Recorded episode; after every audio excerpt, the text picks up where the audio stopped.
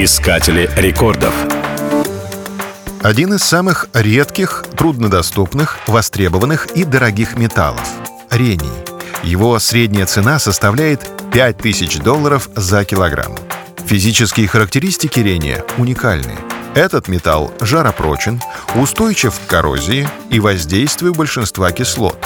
Рений пластичен и тугоплавок. Этот металл используется в химической промышленности как катализатор, а также в авиационной промышленности, кораблестроении и приборостроении. Из него делают сопла реактивных двигателей, элементы турбин и производят микросхемы. История открытия рения начинается в XIX веке. Тогда Менделеев предположил существование гипотетического металла и назвал его тримарганец — Свое современное название элемент получил в 1925 году в честь реки Рейн. Тогда его обнаружили немецкие химики посредством спектрального анализа колумбита.